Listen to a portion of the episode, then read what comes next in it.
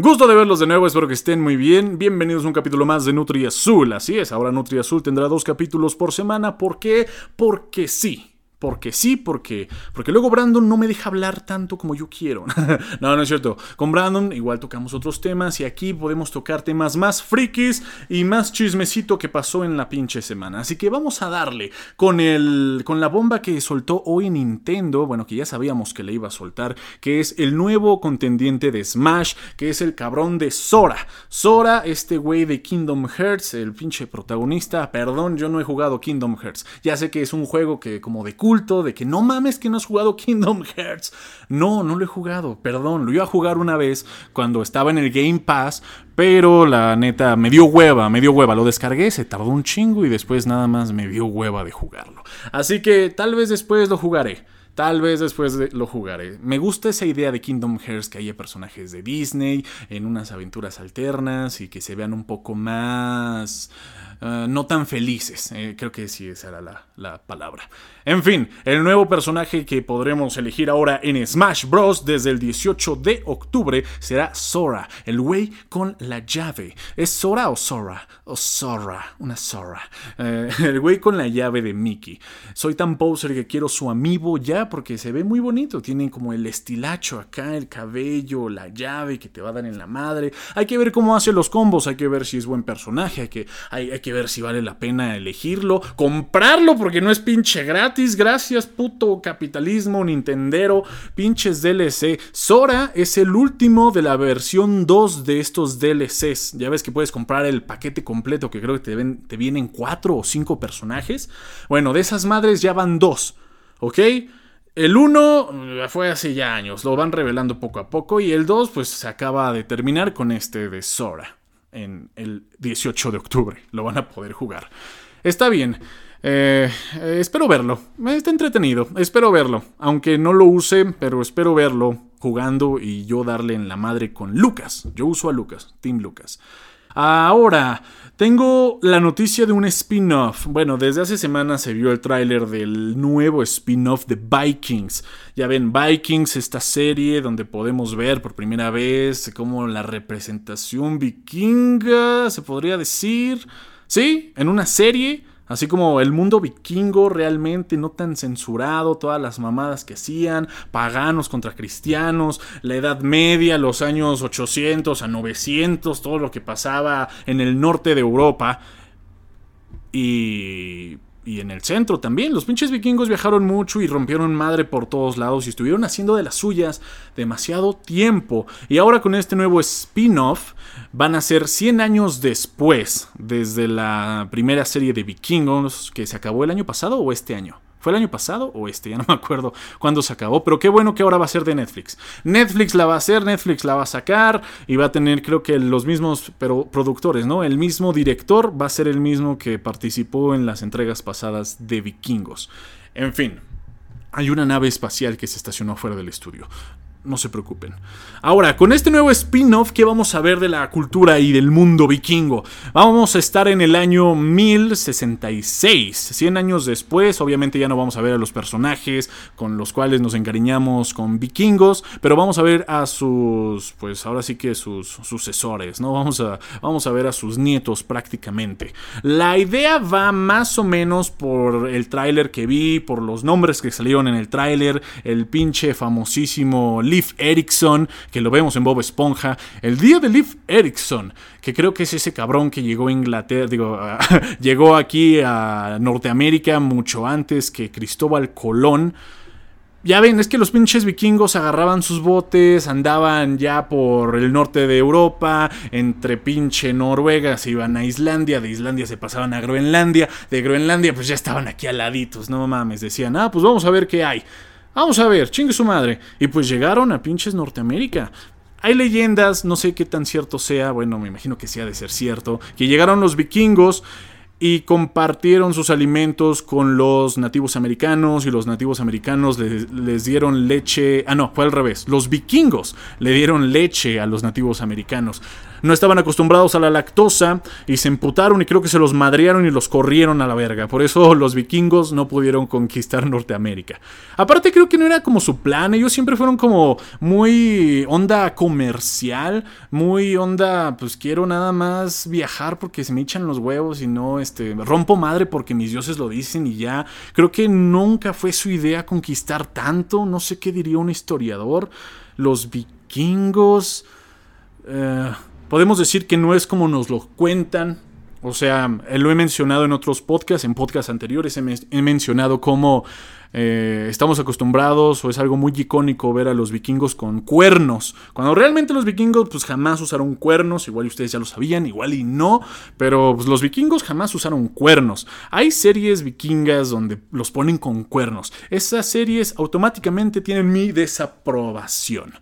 Eh, sí, porque eso pasó porque, eh, datos históricos, un grupo de vikingos llegó a un monasterio de Inglaterra, se los madrearon a todos y como en los monasterios y en, las iglesias de la Edad Media pues tenían muchas riquezas, estaba todo el oro de los impuestos, todas las cruces, los adornos de la iglesia de oro, de plata, pues no mames, y en bandeja de plata, los pinches monjes no se iban a defender y entonces los vikingos dieron así matarilli, los hachazos, los hachazos a la verga, pues se llevaron todos, saquearon todo el monasterio, mataron a los monjes, otros se los llevaron como esclavos. No, no solo estoy describiendo el primer capítulo de la serie, de la serie vikinga, sino que así fue. Y por eso el mundo cristiano los ve con temor y por eso les pusieron cuernos, porque son los demonios, eran los demonios de, de Satán. Qué interesante, y tenían barba y, dicen que eran más altos. Es que esa es como la estética de, del vikingo, ¿no? Ser alto, mamado, barbón y una pinche hacha. ¿Por qué la hacha? Eh, eh, eh, ¿Sí usaban hachas? Me imagino que sí. Y también espadas, arcos, lanzas. Pero ¿por qué hachas? Los relacionamos más con hachas. ¿Quién sabe? ¿Quién sabe? Tal vez porque eran carpinteros, no sé, eran muy talladores. Estaban, estaban medio, medio austeros en sus herramientas en cuanto a la agricultura, en cuanto a sus viviendas. Eh, los recintos en donde estaban ellos, pues no eran como que las grandes ciudades, no tenían como que castillos, eran pinches cabañas. O sea, por eso me gusta ese tipo de series, porque la, la de, de Vikings, la de vikingos, que se veía en History, pero al final terminó con Netflix. Muchas gracias Netflix, porque yo siempre me tardaba en ver la pinche temporada, siempre me spoilaban cosas y era horrible. Me gusta ver ese tipo de series porque aprendemos un chingo sin querer.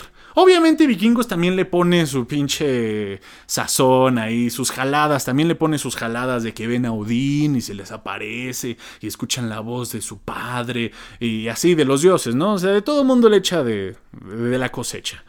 todo mundo le, le, echa de su cosecha.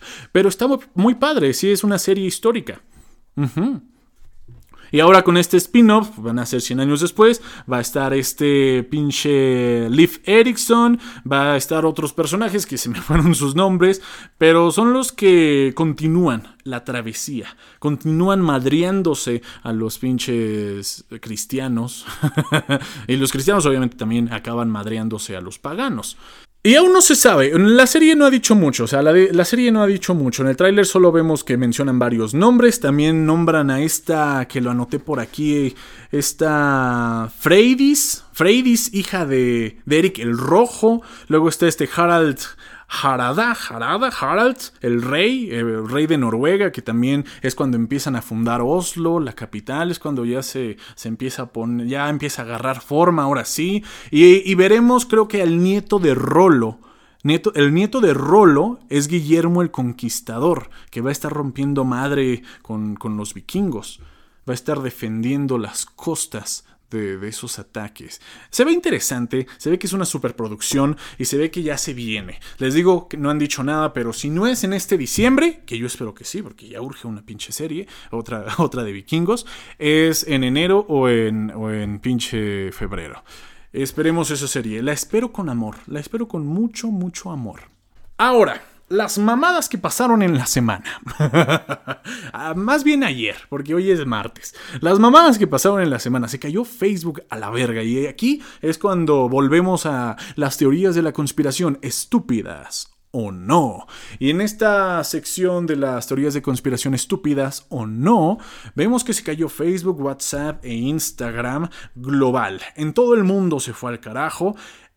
Y aparte, creo que ayer también sacaron los pinches Pandora Papers, ¿no? No sé cuándo fue, no sé si fue el, domingo o el lunes, estos de los Pandora Papers, estos, estos, estas investigaciones que están haciendo los reporteros de todo el mundo, están haciendo investigaciones sobre los paraísos fiscales, la, la típica historia, los pinches ricos que no pagan impuestos, es el puto colmo, o sea, mi familia y yo pagamos más impuestos que un puto millonario.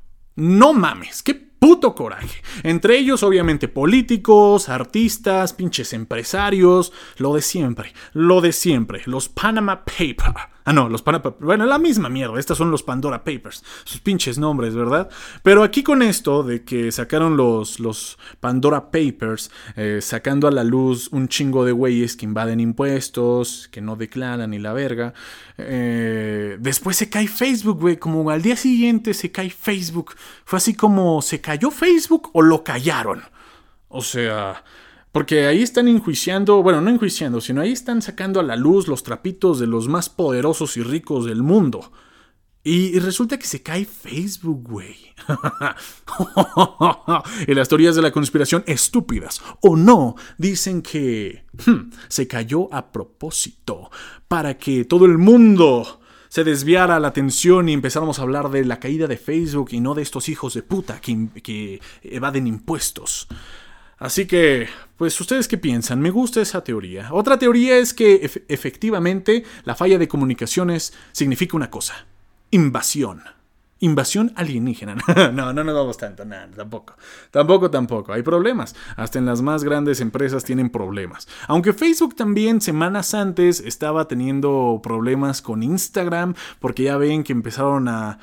bueno, es algo que ya sabíamos también, que Instagram, porque te muestra la vida ideal y que tú en tu casa estás valiendo madre y lo estás viendo con tu celular y dices, oye, ¿por qué yo no tengo esa vida ideal? Y te vuelves loco adentro. No es tu culpa, no es tu culpa, es culpa de las redes sociales. Instagram puede ser dañino.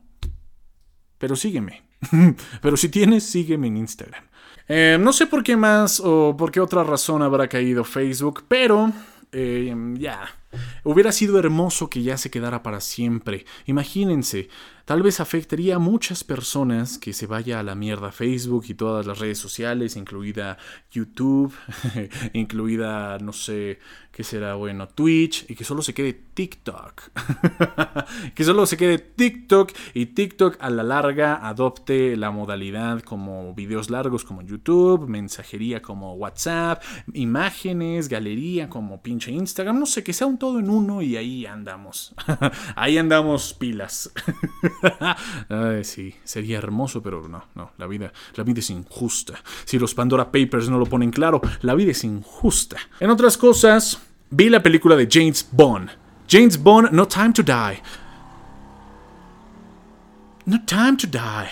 No time to die. No Time to Die, Sin Tiempo para Morir, la última película de Daniel Craig. Daniel Craig. la última película de Daniel Craig como James Bond. La neta, me gustó. O sea, para hacer una película de James Bond, la última de Daniel Craig, creo que fue un final... Mm, estuvo bien el final. Spoiler, se muere. Spoiler, se muere, sí.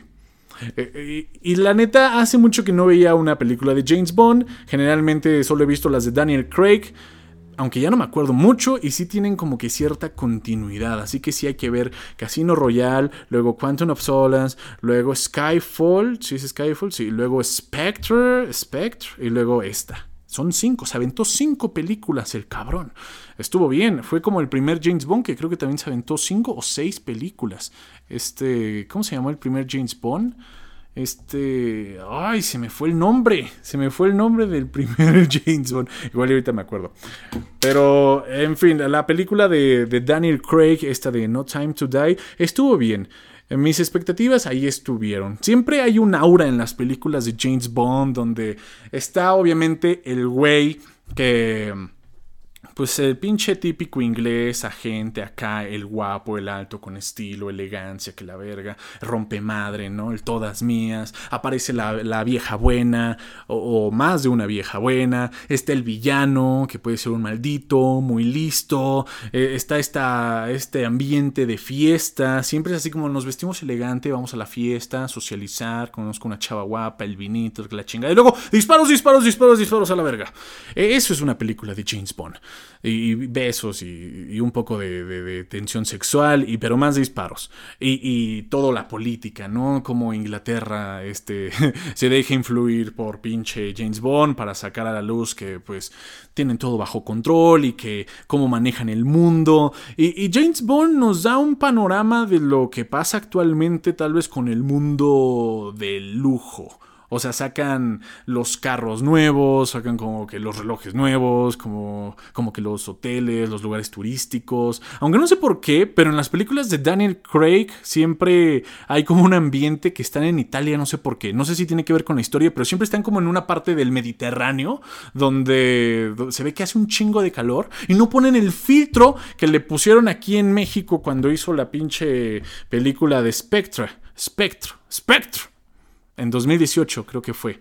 Gracias a esa película se hace el Festival de Día de Muertos, que nosotros no éramos de festivales. Los mexicanos no es así como de, hacemos un festival de Día de Muertos, pero bueno, gracias a esa película y todo el impacto que tuvo, ahora después de esa película, porque en la película de James Bond de Spectre, o sea, la anterior a esta, se ve una escena que está en México y hay un desfile del Día de Muertos. O sea, bueno, ya después de eso lo empezamos a hacer. Qué cagado, ¿no? El poder de James Bond. Ese es el verdadero poder de James Bond. Al final podemos decir ahora sí si Daniel Craig fue un buen James Bond. Es que cómo tiene que ser un buen James Bond, Andrés. Bueno, pues en primera, pues tiene que ser un güey acá con porte, ¿no? O sea, tiene que ser un güey acá elegante, guapo, ¿no? Acá de Bond, James Bond. Ajá, tiene, tiene que ser así. Creo que los requisitos, o sea que sí existen requisitos, creo que uno de, ellos, uno de ellos es ser inglés a la de huevo, o ser del Reino Unido a la de huevo. Más del Reino Unido, ¿no? Porque hubo James Bonds que eran irlandeses, o creo que solo hubo un James Bond irlandés. Me imagino que uno de los requisitos, y tiene sentido, es que sean, pues, pertenecientes del Reino Unido o, ingleses, ¿no? Británicos como tal. Sí, sí, ingleses. Eh, ¿Qué otra cosa tiene que ser el James Bond? Alto, creo que sí tiene que ser un güey alto, o sea, lo describen como de 1,90. Es un señor ya añejadito, o sea, un James Bond creo que está entre sus 45 y 55, o sea, es un señor acá ya con historia, ¿no? Con, con una vida vivida acá el, prácticamente el padrote, aquí como un sugar daddy, casi casi, muy, muy fino, ¿no? Muy refinado, siempre entrando a hoteles de lujo, porque pues la agencia lo paga, sus pinches coches. Ese güey, James Bond no se puede hospedar en un pinche hotel de tres estrellas, ni siquiera de cuatro. Ni de cinco, tiene que ser así de pinches resort acá, mamoncísimos, exclusivos. ¿Qué más? ¿Cómo tiene que ser un James Bond? Pues se la tiene que saber, ¿no? O sea, tener mucha suerte, mucha habilidad. Eso ya hablando este, eh, en el mundo de James Bond, ¿no? En la película. ¿Cómo tiene que ser el agente 007? Pues una verga. Pero el actor, el que tiene que representar a James Bond, ¿cómo ¿qué más tiene que ser? Tiene que sí parecer hombre, o sea, que sea guapo, sea guapo, pero varonil, eso, varonil acá Sí, sí, imagínate que en un futuro pongan al Timothy Chamlet, al Timothy Chamlet, pues no, sería así como, o sea, nada en contra del, del, buen Timmy, pero se ve muy afeminado, tiene como que rasgos muy finitos acá, finoles, se ve que le van a romper la nariz en el primer putazo, no, o sea, James Bond tiene que ser acá de un hombre, así como yo, gente, un hombre acá varonil, bien, guapo. ¿Qué? ¿De qué se ríen? ¿De qué se ríen? Yo, yo, yo, no mames, o sea, si no fui Spider-Man, puedo ser James Bond todavía, ¿eh? hay, un, hay una frase que me gusta decir que si no fuiste un Spider-Man, o sea, si en tu juventud no estuviste acá, este, mamado, acá rompiéndola, acá super cuerpo y todo, aún puedes ser un James Bond. Uno nunca sabe. Tienes tiempo. Hay tiempo. Ah, y con cabello. Creo que un James Bond tiene que tener cabello natural todavía. Creo que no, un James Bond calvo. Quién sabe, todavía no hay James Bond calvos, no, no los han sacado. Pero me imagino que sí tiene que tener cabello. O, quién, o sea, sí, tiene que tener cabello. Yo lo pondría con cabello natural. Si es pelón, yo diría, uy, no sé, como que casi ya no entras en, en la categoría Bond, en la categoría 007. Pero qué cagado, ¿no? También estaba viendo una nota, eh, los de la comunidad LGBT creo que estaban diciendo que, que, si por favor en futuras ediciones de James Bond podrían eh, hacer su personaje un poco más LGBT, ¿no? Que hicieran a un James Bond gay. ¿Quieren que hagan a un James Bond gay? Perdónenme, pero discúlpenme. James Bond no puede ser gay. Ni bi. No, no se puede dar el lujo de ser ni siquiera bi. James Bond es James Bond. Un hombre. Un hombre heterosexual. Sí, no puede ser un hombre gay. Tiene que ser un hombre heterosexual. O quién sabe, ¿verdad? O sea, tal vez bi sí. tal vez bi sí. Pero gay, no. O sea, totalmente gay, no. No creo. No, no creo que pase. No, no es. No. No, no porque esté mal, sino porque el personaje no es gay. Hablando de la comunidad LGBT. Freddie Mercury. Freddie Mercury. Eh, este actor, que se me olvidó su nombre, es el mismo que hizo la de Bohemia Rhapsody, es el villano ahora en James Bond, que actuó bien como villano, ¿eh? Actuó bien, actuó bien ese güey. Eh, pero sí, tiene como villano, pues tiene su pasado, donde la cara creo que se le quemó o se le tiene cicatrices. O sea, y sí se ve como una cara acá de que algo te pasó, güey. algo te pasó. Y esta agencia estaba diciendo que por favor, Hollywood, que no sé qué, traten de que sus villanos no tengan la cara así como quemada, con cicatrices, demacrada, porque, porque eso hace que las personas traten mal a la gente, porque hacen que el estereotipo sea de una persona mala. O sea, si tú ves una persona con cicatrices, es porque es mal, o sea, algo hizo, algo le pasó, tiene un, un un pasado oscuro. Yo diría, Fundación, déjese de mamadas. Aquí lo que falta es el respeto, chingada madre. Así tú podrás tener miles de pinches cicatrices en la cara y todo acá. Pero cabrón, no, o sea, no hay que juzgar a las personas porque tengan cicatrices. Entiendo su punto. Entiendo que los niños, los jóvenes y la gente pendeja, al ver villanos, eh, han de decir, no, pues es que si lo veo en la vida real, una persona con cicatrices o con la cara quemada o con alguna este, anomalía en su piel o una enfermedad en su piel, hace que, que esa persona sea mala. Y yo no tengo confianza. Creo que aquí entra más el respeto, eh, entra más el cabrón, o sea, todos somos humanos, hay que respetarnos, eh, las películas son una ficción y son necesarias y las pinches películas, como en la comedia, una película puede tratar de todo, cabrón. Porque ahora entiendo por qué nos dicen que somos una pinche generación de cristal. O sea, si empezamos con esas mamadas, de decir, oye, no pongas esto porque la gente lo ve y luego son culeros con las personas y... Aquí lo que falta es educación, ah, la típica, ¿no? Pues sí, pues es la típica. Eh, falta educación y respeto, chingada madre. O sea, no importa que todos los villanos tengan la pinche cara mm, con cicatrices. Ok, significa que tuvieron un pasado oscuro en la historia de las películas. Pero si tú ves una persona con cicatrices en la vida, pues tú no sabes lo que pasó, no es una puta película, tú no sabes y no debes de juzgar. Y tú le debes tratar como igual. Al menos que sí, que si te hagan algo, ahora sí respondes, ¿no? O sea, sí. si no te están haciendo nada, simplemente hay que respetar. O sea, hay que, hay que respetar a las personas, tengan cicatrices o no, hay que respetar. O sea, no porque ya no las pongan en pinches películas, o sea, que sí, que Hollywood diga, oh sí, sí, sí, sí, sí, sí, ya de ahora en adelante nuestros villanos no van a tener cicatrices, a la verga. No ayudaría en mucho, o sea, no ayudaría, no nada si, seguimos con estas mamadas de los canos de belleza, que también el mismo Hollywood ahí sí también tiene la culpa, ¿no? Nos ponen personajes de Disney, nos ponen güeyes hermosos, como el Timothy Chamlet, ese güey, que, que no dudo que haya, que sea que sea buen actor. O sea, no, a Timothy Chamlet no, no sé si se dice así, o chálame del Timothy, el Timmy. El Timmy, no digo que sea mal actor, tampoco, o sea, creo que no he visto muchas películas de él, creo que no he visto casi ninguna película de él. Espero ver Doom y esta de... Eh, algo del, viajero francés o el turista francés o algo así de este Wes Anderson este año. Espero ver esas dos películas, a ver qué tal actúa él. Pero yo lo que sí digo que está sobrevalorado es su belleza de ese güey. Ok, es guapo, claro, es guapo, pero no es un así que digas tan guapo como lo pintan. Celoso, André, sí, un poco, un poco, pero, o sea, también soy objetivo. Trato de ser objetivo. Es, su belleza está sobrevalorada. No digo que su, su actuación. No sé cómo actúa, no he visto películas de ese güey.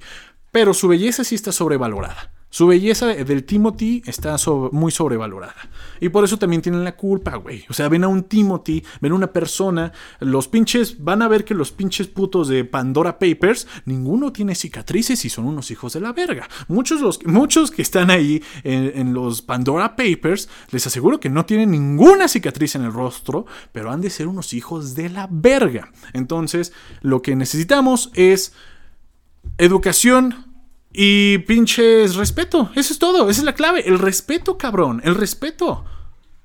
Eso es todo. El pinche respeto. Si fuéramos más respetuosos, las pinches fundaciones y la comunidad LGBT no estarían diciendo sandeces como de que, oye, ahora James Bond debería ser gay. O, oye, no pongas villanos en tus películas porque, porque mira cómo me tratan a, a mis clientes, ¿no? O sea, si hubiera respeto, gente, el mundo estaría bien chingón, pero bien chingón.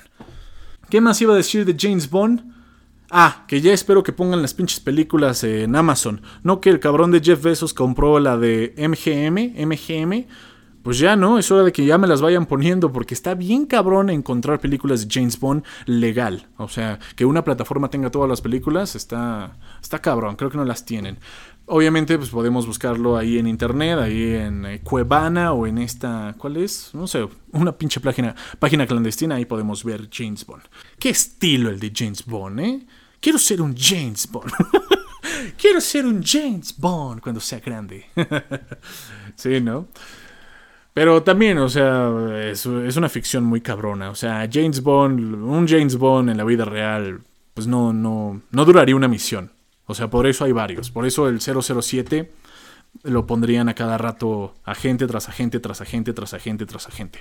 De hecho, algo curioso en esta película es que como en la historia de James Bond, o sea, de Daniel Craig, del personaje, eh, es tan cambiante, de hecho piensan que ya murió. O sea, su propia agencia piensa que murió eh, James Bond de Daniel Craig y ponen a un nuevo 007, que ahora es mujer. Eso está interesante también. Está, está cabrón. Ah, tatuajes. Un James Bond creo que no puede tener tatuajes. A eso también iba. ¿Cómo debería ser un James Bond? Creo que sin tatuajes, obviamente. Si no, creo que, creo que sí, James Bond no podría tener tatuajes. Tal vez entiendo que la novela es viejísima. Le hicieron desde hace, desde el siglo pasado, ¿no? Desde mitad del siglo pasado. Pero. Pero aún así, o sea, que respeten ese, esa aura, ese. Que respeten eh, el personaje de James Bond. No sé cómo va a evolucionar en algún futuro. Ya lo veremos. Aún no sabemos nada del próximo James Bond. Igual lo vamos a ver dentro de unos tres años. sí, dentro de tres años vamos a ver cómo va a estar. De tres o cuatro años. Vamos a ver cómo está el próximo James Bond. Y pues bueno, Daniel Craig es de, los que están en mi mente cuando dicen James Bond. Sí, sí. Es como los Batman.